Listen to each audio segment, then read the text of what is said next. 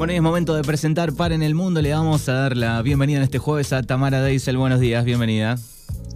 Hola Manu, ¿cómo estás? Bien, todo bien. Bueno, varios este, días que no nos escuchábamos. Sí, quería agradecer a Guli que, salió a la cancha antes de tiempo. El jueves pasado se me complicó por temas laborales y no, no pude hacer la columna y, y, Guli la, la, adelantó, así que gracias a ella. Todavía no, no la escuché, pero ya me pondré a, a retomar. Bueno, muy bien. Bueno, ¿qué tenemos para este par en el mundo de jueves? Una casa propia, vamos a estar hablando de la Argentina y desde ya les voy avisando el déficit habitacional que, tenemos. Muy bien, perfecto. Eh, estuvimos haciendo una, una encuesta ahí por, por Instagram, si aún no, no la hicieron vayan a, a responder y sobre el final vamos a estar... Eh, contándoles cómo, cómo nos fue con la, encuesta. Era muy sencilla, estábamos preguntando si eran inquilinos o propietarios. Quédense tranquilos que ni Manu ni yo trabajamos en la FIP. Nadie va a ir a, cobrarles nada. Exactamente, pueden eh, votar en Libertad Radio 105 en Instagram o si no en Paren el Mundo OC. Preservaremos los datos. Bueno, ¿cómo cosas básicas para, para vivir, básicamente la, la vivienda, un derecho humano más que fundamental, es la base del bienestar, la salud y la seguridad de las personas. Hasta acá creo que todos y todas estamos de, de acuerdo. Sin embargo, alrededor de 1.800 millones de personas, más del 20% de la población mundial, carecen de una vivienda adecuada, mil millones de ellas residen en asentamientos informales y más de 100 millones directamente no tienen hogar para vivir. Hay varias legislaciones eh, que hablan sobre el derecho a la vivienda, por ejemplo, el artículo 25 de la Declaración Universal de los Derechos Humanos de la Asamblea General de las Naciones Unidas, reconoce el derecho de toda persona a un nivel de vida adecuado que le asegure la salud, el bienestar y en especial la alimentación, el vestido la vivienda la asistencia médica y los servicios sociales necesarios. Si nos venimos un poco más para acá, en el artículo 14 bis de la Constitución Nacional, determina que el Estado otorgará los beneficios de la seguridad social que tendrá carácter integral y entre sus componentes incluye el acceso a una vivienda digna. Hasta acá, legislaciones variadas que determinan que la vivienda es un derecho y que los estados se deben hacer responsables de eh, que se cumpla. En Argentina, ¿cómo estamos de viviendas? Como ya les adelanté, tenemos un déficit. Según la Secretaría de Vivienda de la Nación, el déficit habitacional del país alcanza a 3,5 millones de familias, aproximadamente esto sería un tercio de la población argentina. Dentro de estas, cifras se cuenta tanto el déficit cuantitativo, que es la necesidad de una nueva vivienda, como el cualitativo, que es la falta de servicios básicos en esa vivienda o casas defectuosas en condiciones de hacinamiento que exigen viviendas más grandes. De estos 3,5 millones de personas, 1,3 millones necesitan una nueva vivienda. Se estima que haría falta una inversión de 26 millones de dólares para solucionar la situación de eh, estas familias. Como ya le hablamos en la columna pasada sobre la deuda que tomó Macri, eh, la deuda de, Macri fue de 82.400 millones de dólares. Con un 27% de esa deuda que se tomó, se podría haber solucionado el déficit habitacional. Bueno, ya sabemos que, eso no, sucedió, pero bueno, se las tiro como para que pongan en números qué, pasó con, con esa deuda, ¿no? Eh, esta cifra de 3,5 millones de personas que necesitan una nueva vivienda aumenta si tenemos en cuenta que alrededor de 5 millones de personas viven en las 4.400 villas y asentamientos del país. Además está decir que estos barrios no tienen acceso a servicios básicos como cloacas, agua corriente y energía. Ahí también hay otra, otra variable. El AMBA, lo que sería la zona urbana común que conforma la Cava y los 40 municipios que, la rodean de la provincia de Buenos Aires, es la región más rica y urbanizada del país y, paradójicamente, es donde menos probabilidades tiene una familia trabajadora de acceder a una vivienda y especialmente a ser propietario. Entonces, se estarán preguntando por qué esta gente no se muda a otra parte del país. Bueno, por una cuestión de trabajo. El 94% de la población vive en ciudades en Argentina. Miles de personas llegan a Cava y al conurbano bonaerense en busca de un puesto de trabajo, pero también en busca de acceso a la educación. Y esto eh, solo quiere decir que es más posible conseguir trabajo acá, pero que las ofertas de estos trabajos son precarios, informales y mal pagos. Los sueldos generalmente están por debajo de la línea de pobreza, con lo que es bastante eh, poco probable, casi imposible, eh, acceder a una vivienda digna, ¿no? De esta situación deriva eh, lo que ya conocemos como la proliferación del alquiler informal y precario, como hoteles, conventillos, cuartos de alquiler, entre otras variables, más los nuevos asentamientos y el crecimiento de los ya existentes. Se estarán preguntando ¿Qué, pasa con la vivienda propia? Bueno, es casi una idea desaparecida en las perspectivas de, la juventud trabajadora. Heredar, y yo ya te diría que son pocos los que pueden contar con la posibilidad de, heredar la casa de, padres y abuelos, porque en muchos casos ya se viene hablando de generaciones sin acceso a la vivienda propia. en la mente de la juventud, lo que está más presente es conseguir un alquiler que no implique dejar la mitad del sueldo o dejar de pagar eh, los demás servicios para, para poder pagar el alquiler, que la mayoría de las veces se va realmente la mitad del alquiler, por lo menos acá en Cava y alrededores, es eh, bastante elevado el costo de una vivienda. Eh, ahora bien, también, ¿qué pasa con, con la situación? Uno se plantea, bueno, hay sobra gente y faltan casas. Bueno, la situación no es tan así. Tan solo en Cava existen más de 100.000 propiedades ociosas, 100.000 propiedades que no están habitadas. Claro, ese, número estaba pensando, digo, eso sucede, debe suceder eh, según la escala, ¿no? En cada lugar, sea, chiquito de 2.000 habitantes o de una ciudad de, millones, eh, hay mucha casa cerrada que está eh, con discordias de ventas, de, está cerrada, ¿no? Abandonada.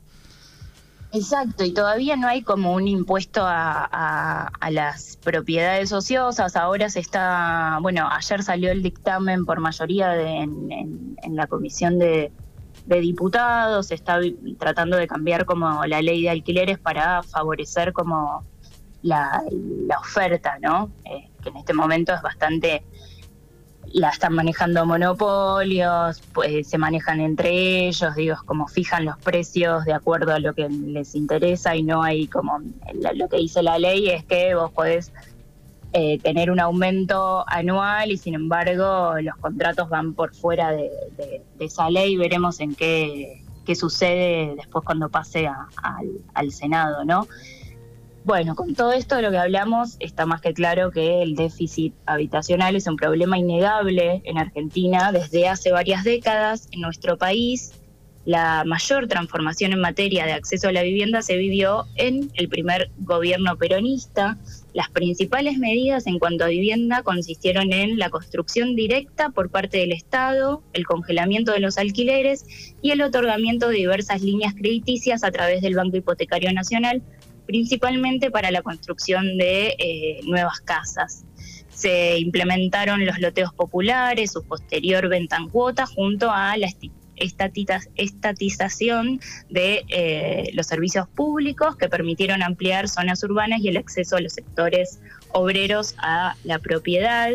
Y esto trajo consigo un cambio sustancial. El porcentaje de propietarios a nivel nacional, que había sido del 37% en el censo del año 1947 creció al 58% para el censo de 1960. Digo, un estado presente, si no, esto no sucedía, no pasaba del 37% al 58% de propietarios.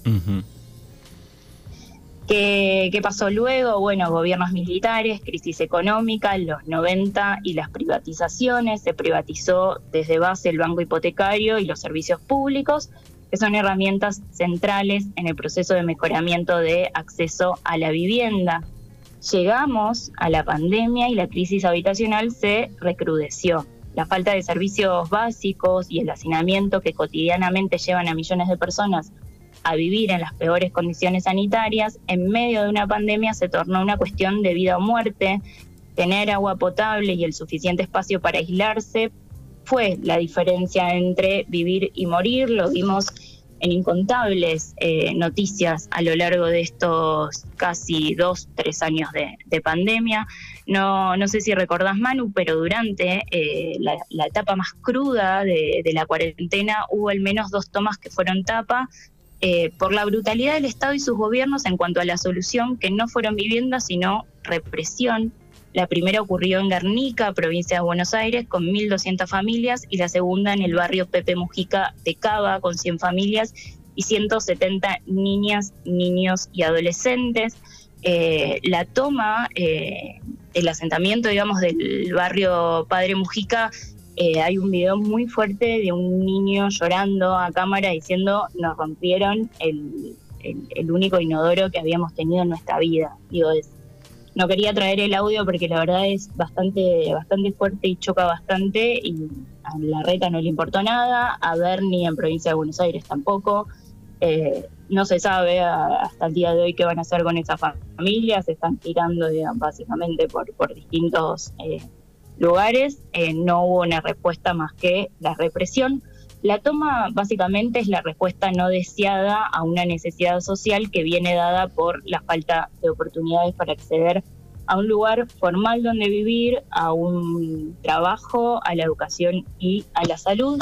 Está más que claro que necesitamos leyes a favor de la población, no del mercado y las, y las especulaciones, la vivienda es un derecho, no una mercancía. El próximo miércoles 18 de mayo se estará llevando a cabo el Censo Nacional de Población, Hogares y Viviendas. Está más que claro que la información del censo permite conocer las características de, la población, por ejemplo, desde el punto de vista demográfico y socioeconómico, y obtener eh, detalles sobre las condiciones en las que viven los argentinos. Los resultados son útiles para determinar cuáles son las viviendas de la población, diseñar políticas públicas en el área de salud, la educación y la vivienda, entre muchas otras. Por eso es importante que participemos. Este año por primera vez se está llevando a cabo el censo digital. Podés entrar a la página del censo, responder el cuestionario, no lleva más que 10 minutos. Eh, tenés tiempo hasta el miércoles 18, hasta las 8 de la mañana. Te va a llegar un código a tu correo y el próximo miércoles se lo mostrás al censista también, si no tienes acceso a Internet, podés responder obviamente el cuestionario el mismo día. Esperemos al censista con, con un té, con un café con leche, con algo para comer, que van a tener una ardua tarea, pero, pero necesaria para saber eh, después de 11 años en qué situación estamos. Bueno, ayer este realicé el censo digital, no tardó, no tardé ni, no llegó a los seis minutos, así que si tienen la posibilidad lo pueden hacer eh, para acelerar un poco todo ese trabajo de ese día, ¿no? Sí, la verdad que está, está muy bueno, yo ya lo, completé y de verdad es muy poco el tiempo que, te lleva y también piénsenlo en términos prácticos, va a ser feriado nacional para que todas las personas puedan estar en sus casas y responder, así que imagínate, te tocan el timbre, les das el código y ya está. Exactamente. Bueno, y, no quería interrumpir hoy cuando estabas hablando eh, en un momento donde, bueno, cuánto interviene el Estado, pensaba, ¿no? En el mercado inmobiliario, acá se está trabajando una ley de alquileres, venimos como medio lento de hace mucho tiempo, y me acordé de una noticia del año pasado, que no, te no lo quise decir porque pensé que, estaba, eh, de la ciudad de Berlín, que compró 14.750 viviendas para bajar el precio de los alquileres. Esto, fue el año pasado. Eh, en sí, en Berlín Sí, es tremendo. Es, eh, bueno, el Estado se, se, ocupó de lo que se tenía que ocupar. Acá le llegás a plantear eso a los mismos legisladores, políticos y diputados que están todo el tiempo mirando para Europa y diciendo no, porque el primer mundo, el primer mundo, les decís de comprar casas para, para eso, para que regular el, mercado y, y salen huyendo. Claro. Eh, la capital alemana, Berlín, eh, el 80% eh, de sus 3.6 millones de habitantes, una población similar a la ciudad de Buenos Aires, alquila la vivienda en la que vive. Por eso el, gobierno decidió salir a intervenir en aquel momento en el mercado y adquirió estas viviendas de 14.750 y, cerca de 500 locales para este bueno este con este, tratar de balancear la oferta y la demanda, ¿no? Claro, sí, para, para regularlo, para fijar precios más acorde también a los salarios que se tienen, porque digo, las inmobiliarias calculan eh, desde otra manera y, aumentan y el salario es el mismo durante casi que todo el año. Eh, por otro lado, bueno, el, dictamen que salió ayer firmado por, por la Cámara de, Diputados prevé, entre otras cuestiones, por ejemplo, que si tenés eh, tres viviendas, hasta tres viviendas en alquiler, eh, se favorece como a los propietarios que no van a pagar como bienes personales, después también van a poder acceder a créditos para mejorar las condiciones de la vivienda, siempre y cuando eh, esas, esas casas estén durante 12 años como mínimo alquiladas. Digo, hay un montón de cuestiones que puede hacer el Estado. En caso de no poder comprar, bueno, la ley regularía eh, de, esta manera eh, el acceso a un derecho que es básico. Digo, si te pones a pensar, es como, bueno, lo, lo primero que necesita una persona para poder vivir es una casa. Exactamente. No hay, mucho más. Exactamente. Bueno, ¿y qué ha pasado con la encuesta? De arranca todo. Con la encuesta de Par en el Mundo, la cuenta oficial, Par en el Mundo OC. Mirá, el 84% es inquilino. Bien. Eh, Un montón. Bien. La encuesta eh, que hicimos nosotros, la misma, pero a través de la cuenta de la radio, da un 67% inquilina, inquilino y 33% propietario, propietaria. Sí, yo acá hay que tener en cuenta que, muchos y muchas de los seguidores de, Par en el Mundo eh, viven en, Cava o alrededores. El acceso a la vivienda acá es mucho más, más complicado. Sin embargo, eh, yo que también digo, viví en, el partido de Puan y demás, eh, sé por, por amigues y por familiares que acceder incluso a alquilar en los pueblos también está difícil, porque hace muchísimos años que no se hacen barrios, eh, las casas son las mismas que siempre, la población indefectiblemente de una u otra manera crece, entonces hay una problemática que ya no es tan solo de las grandes ciudades, sino que también se ve en, las provincias. Sí, sí, en menor, digamos, siguiendo como una escala, sucede desde un pueblito chiquito hasta una ciudad grande, más o menos el, porcentaje yo creo que debe ser el mismo. Eh, sucedió con, con, los barrios, digo, con los planes, eh, el plan federal 1, 2, 3, digo que bueno, bajó un poco en ese momento, pero bueno, quedó ahí. Sí, sí, sí, sí. Así que bueno, respondamos el censo también como para, para saber en qué situación estamos y también para saber qué es lo que tenemos que reclamar, porque eh, no solo la, eh, la ONU dice que es un derecho fundamental, nuestra Constitución Nacional también lo dice, así que, bueno, como población tenemos el deber de, responder el censo y el derecho de exigirle al Estado una vivienda digna. Y recordemos, no recuerdo el nombre, pero el ex jefe del Banco Central eh, hace un par de semanas dijo que no había que hacer más casas. No, esa, esa me, me, la perdí. Bueno, que empiece a, repartir entonces las existentes. Sí, muy bien. Bueno, esta Mara Diesel aquí con Par en el Mundo en este día jueves. Gracias como siempre por estos informes y en 15 días nos volvemos a encontrar. Gracias, Manu, a vos. Que tengan un buen fin de semana y respondan el censo. Adiós.